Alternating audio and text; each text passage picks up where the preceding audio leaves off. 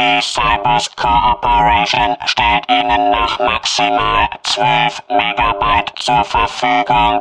Sollte der folgende Podcast diese Größe überschreiten, werden Sie ausgelöscht. Ausgelöscht.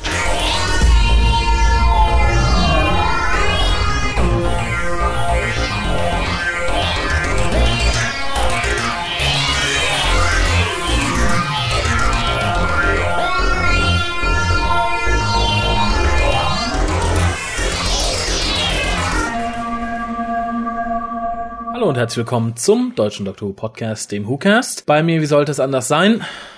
Keine Der alte Mann, der, alte Mann. Hallo. Wir haben heute leider nicht allzu viel Zeit, weil tatsächlich der Webspace wird knapp. Man kriegt ja bei Podhost, wo wir beide unsere Podcasts haben, immer nur so und so viele im Monat zugewiesen. Und durch die beiden letzten sehr langen Casts sind wir da ein bisschen übers Ziel hinausgeschossen. Darum heute knapp und kurz. Und nächstes Mal wieder ein bisschen ausführlicher. Da bearbeiten wir dann auch die Leserbriefe. die Insbesondere zum Thema Sci-Fi. Genau, denn einige sind auf uns zugetreten zum Thema, was ist Science Fiction, Science Fiction im Allgemeinen, das möchten wir dann klären.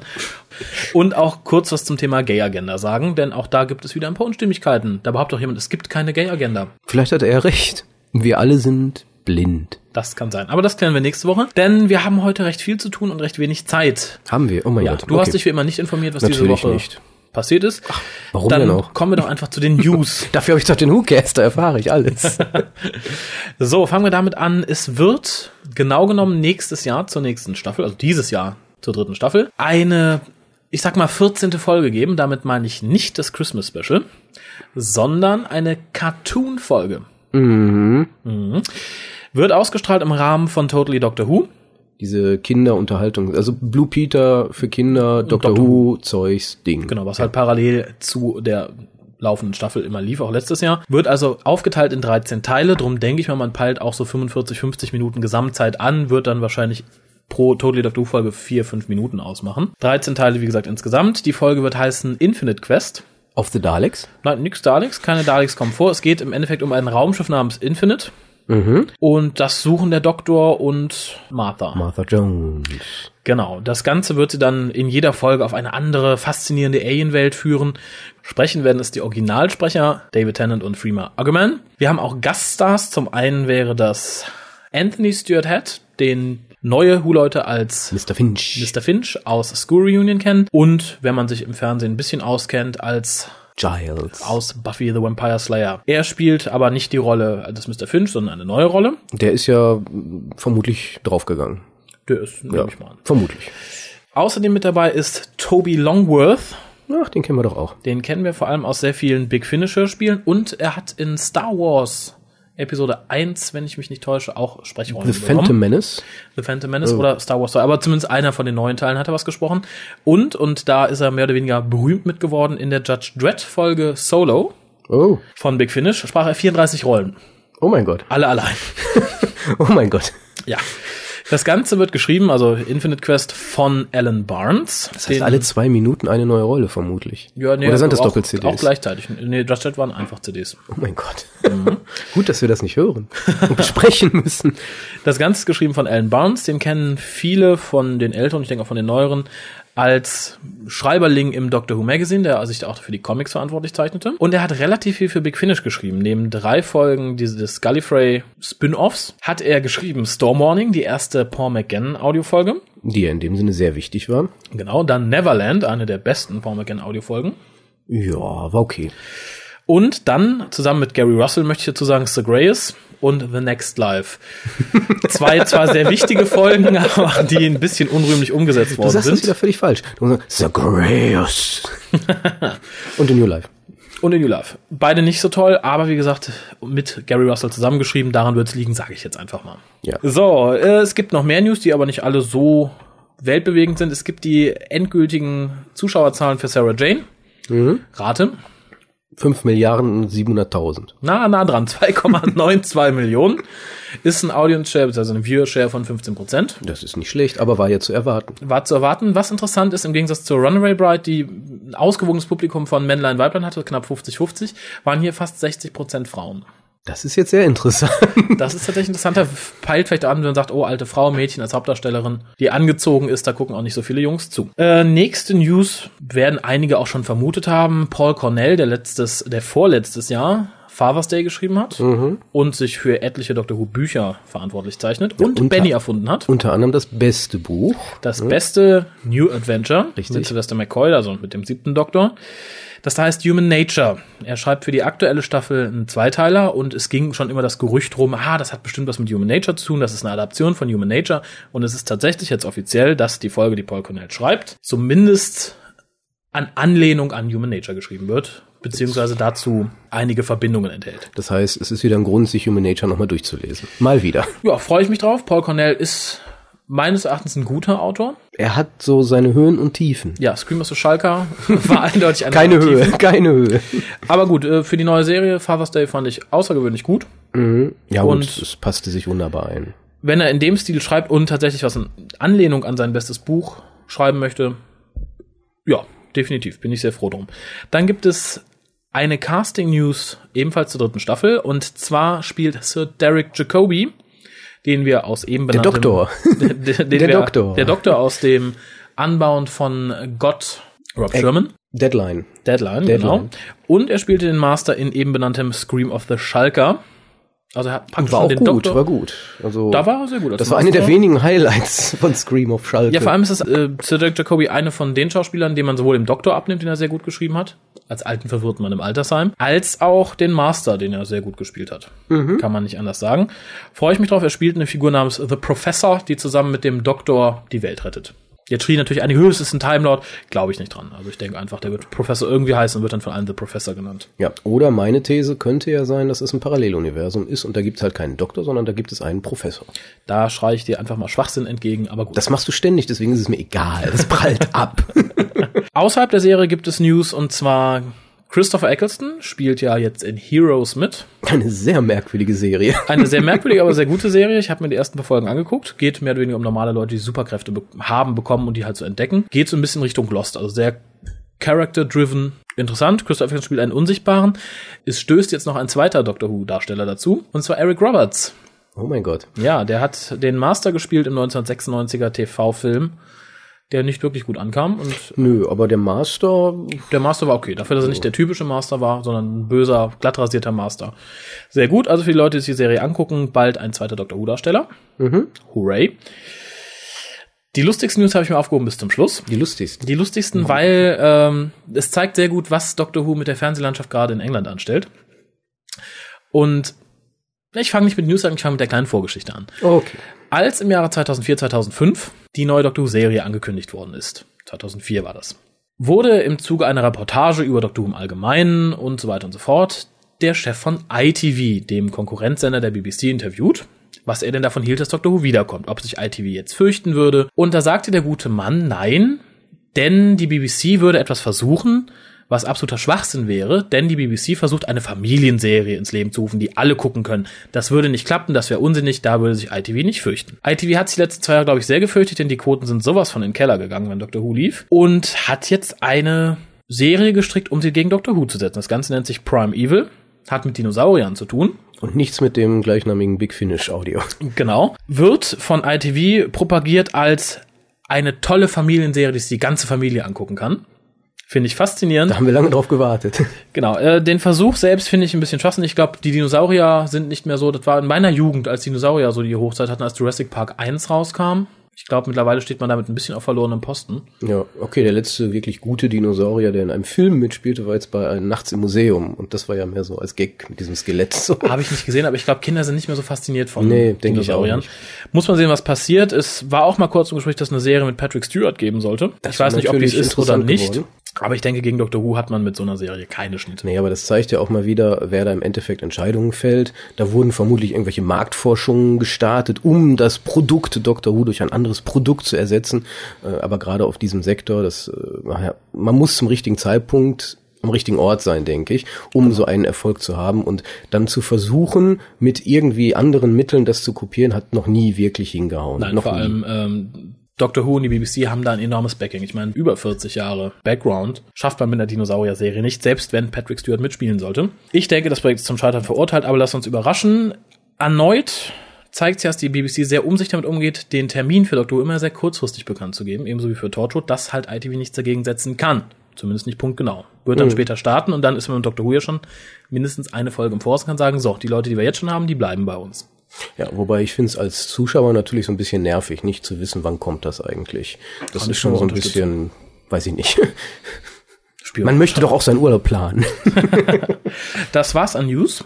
Wir haben zwei neue Hörspiele zu besprechen. Richtig, back to business. Back to Business. Äh, zum einen Dürfte wäre das, schnell gehen. Ja, ich glaube auch. Das wären die beiden Radio McGann Spiele. Die zu hören sind im Moment auf BBC 7 für die Leute, die aktuell mit einsteigen möchten. Gestern Abend lief das nächste, was da heißt Phobos. Werden wir aber heute nicht besprechen, sondern wir kümmern uns um die beiden vergangenen Hörspiele. Horror of Glam Rock Welches das erste wäre, und Immortal Beloved. welches das zweite wäre. Fangen wir mit dem ersten an. Horror of Glam Rock.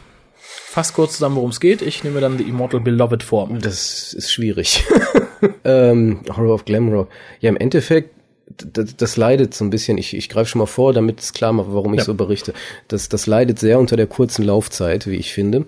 Im Endeffekt geht es darum, dass so ein Jugendlicher irgendwelche Musik empfängt und selber Musik macht mit so einem Art Keyboard. Ich weiß nicht mehr genau, was das für ein Gerät war. Das war so ein typisch äh, 60er, 70er Jahre Ding. Ja, so kleines, und ne? damit beschwört er irgendwelche Außerirdischen auf die Erde, die dann einen kleinen Happen nehmen wollen.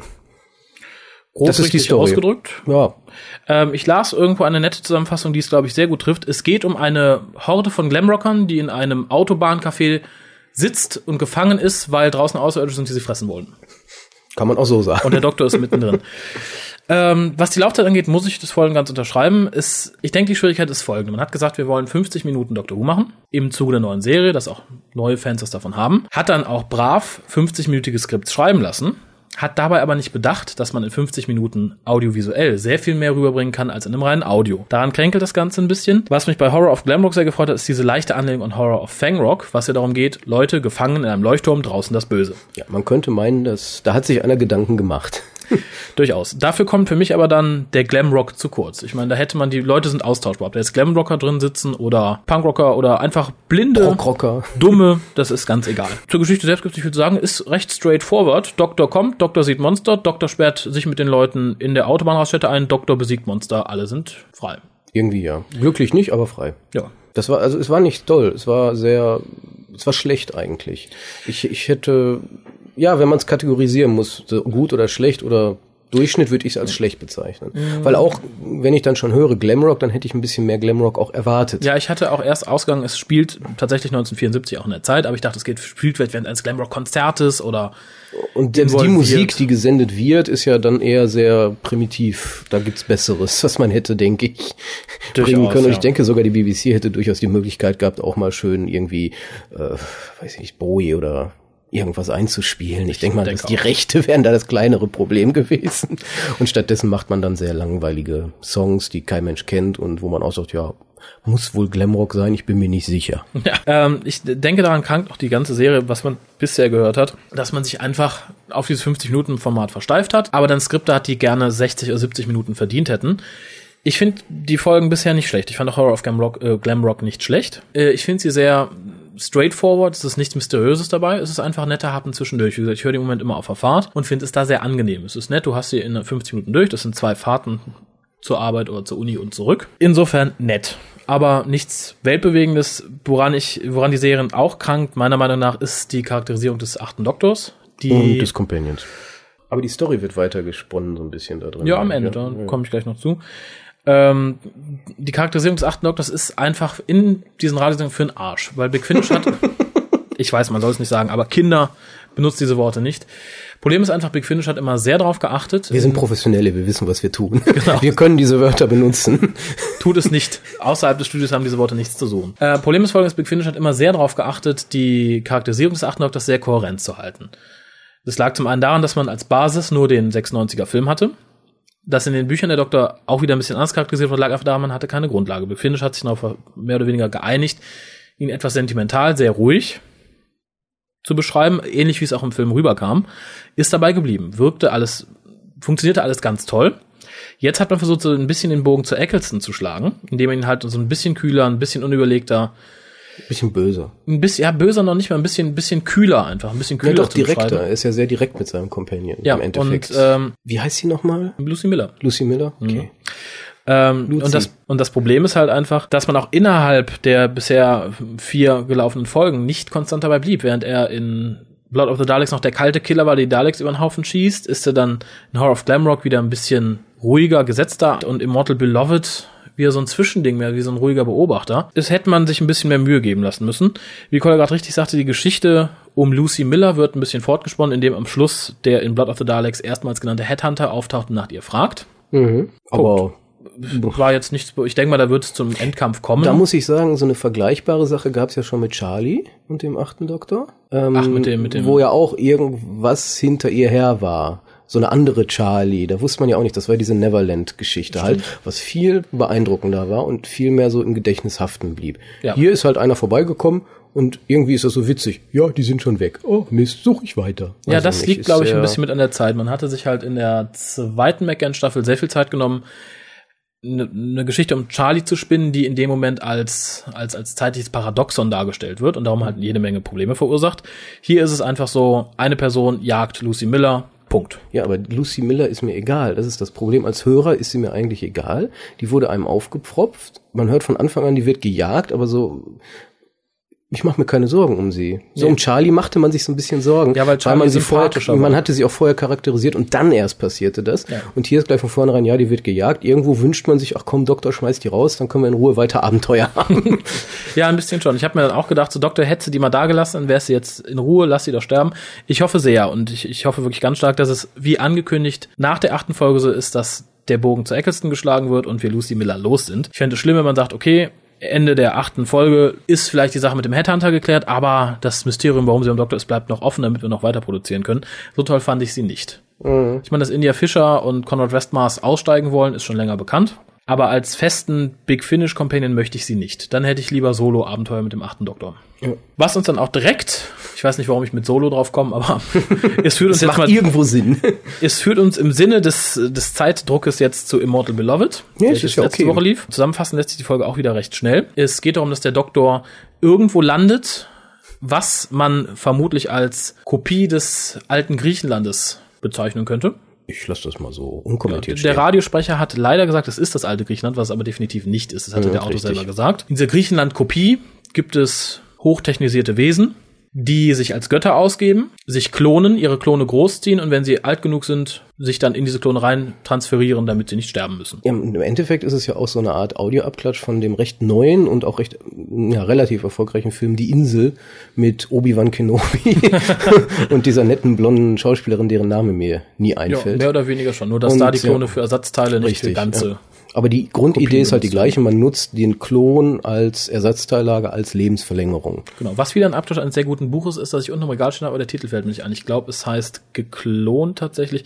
Schaue ich für nächste Woche nochmal Mit nach. anderen Worten, eine alte Geschichte. Eine Kopie einer geklauten Geschichte. Richtig. Aber gut, mehr lässt sich dazu auch nicht sagen. Nee, es ist, das Ganze wird dann aufgebaut auf einer Liebesgeschichte. Zwischen den, zwischen zwei Klonen, die halt ein eigenes Bewusstsein entwickelt haben. Richtig. Und das äh, driftet dann irgendwie alles ab. Ja, endet gut, natürlich endet es gut. Natürlich. Aber ohne, dass der Doktor selber viel tut. Er steht dabei. Nee, die Handlung passiert um ihn rum. Ja, genau. Er, er dient diesmal auch nicht, also war zumindest die Meinung, nicht als Katalysator. Er redet zwar mit ein paar Leuten, er redet ihnen ins Gewissen. Den, denen er ins Gewissen redet, die bleiben aber relativ stoisch bei ihrer Meinung. Und im Endeffekt sind es die beiden Klone der beiden Hauptfiguren, die sich da selber durchsetzen. Richtig. Das ist, ähm, er, er, in dem Fall erlebt der Doktor halt selber mal ein Abenteuer, ohne dass er irgendwas dazu tut. Genau. Also Aber es passt in dem Sinne zu diesem neuen achten Doktor, der nicht so dieser, oh, ich bin hier, alles Abenteuer, lass mal gucken. Also ja, das, der das ein bisschen halt gesetzter ist, ein bisschen ruhiger. der Zwar sehr mitfühlend mit den Klonen im Endeffekt, genau wie Lucy Miller, die das Ganze furchtbar aufregt. Ja, ja, die riecht das wahnsinnig auf, typischerweise. Ist ja natürlich dieses unwissende Mädchen, was ja natürlich nicht verstehen kann. Gott. Bringen wir es einfach kurz zum Abschluss. Ich fand es nicht schlecht. Also äh, gilt jetzt für beide, für Horror of Glamrock und für Im- Immortal Beloved. Beide Hörspiele sind exzellent besetzt. Ich habe Freude beim Hören gehabt. Die sind soundtechnisch absolut superb. Super besetzt. Musik ist stimmig, war bei beiden, also nicht bei Blood of the Daleks, wo ich sie sehr aufdringlich fand. Passt aber bei beiden ganz super. Ich habe Spaß gehabt, sie zu hören, aber die Geschichten selbst sind sehr simpel. Ich habe das jetzt nur einmal gehört, Immortal Beloved, deswegen bin ich mir nicht sicher, wurde sie jetzt geklont oder nicht? Nein. Aber soweit ich mitgekriegt habe, Achtung, Spoiler, äh, erwischt in den letzten beiden Folgen der Headhunter sie tatsächlich und der Doktor sucht sie dann, wenn ich das richtig in Erinnerung habe. Oh mein Gott, er jagt hinterher. Anstelle zu sagen, gut, dass die weg ist. Nein, aber wie gesagt, insgesamt nett. Es verkürzt uns die Zeit sehr angenehm, bis dann tatsächlich neue Folgen kommen. Im Gegensatz zu den normalen Big Finish, finde ich, sind sie besser besetzt und besser, ein bisschen besser produziert, wobei Big Finish außergewöhnlich gut produziert ist. Aber storytechnisch etwas schwächer. Liegt wahrscheinlich daran, dass sie einfach zu kurz sind und dass dann zu hohes Ziel gesteckt worden ist. Ja, an den 50 Minuten wird es auch liegen und halt, ich denke, das Problem, woran es auch so ein bisschen scheitert, dass da keiner wirklich sich mal hingesetzt hat und das alles mal auf Konsistenz geprüft hat und gesagt hat, ich gebe euch jetzt die Story raus und ihr schreibt jeweils eure eigenen Teilbereiche. Insofern also, die haben sehr bleiben viel wir- Freiheiten, denke ich, beim Schreiben. Ja, insofern sind sie da sehr on vogue mit der neuen Serie, die das ja ähnlich handhabt. Da haben wir auch keine dabei hocken und sagt so nicht, so nicht, so nicht, so Ja, ja, so nein. Ähm, lasst uns überraschen, der Trailer zu Phobos klang wieder sehr gut. Sehr spannend. Dazu dann aber nächste Woche mehr. Ja, ich denke, wir haben unseren Zeitrahmen auch dann ausgeschöpft für diesen Monat. Wir hören uns nächste Woche wieder im neuen Monat mit, wie gesagt, einer etwas ausführlichen Diskussion zum Thema Gay Agenda und Science Fiction im Allgemeinen. Oder aber eine von beiden, je nachdem, wie lang es wird. Genau, also habt ihr Das noch was andere zu- holen wir danach. Das auf jeden Fall. Also habt ihr noch irgendwas zu einem der Themen zu sagen? Schickt uns eine E-Mail an info@hukas.de. Schreibt ins Forum unter www.drwho.de. Ja, ansonsten schaltet auch nächste Woche wieder ein. Wenn ihr Raphael sagen hört. Willkommen zum Dr. Who Podcast. Lukas. Bis dann. Bis Tschüss. dann. Tschüss.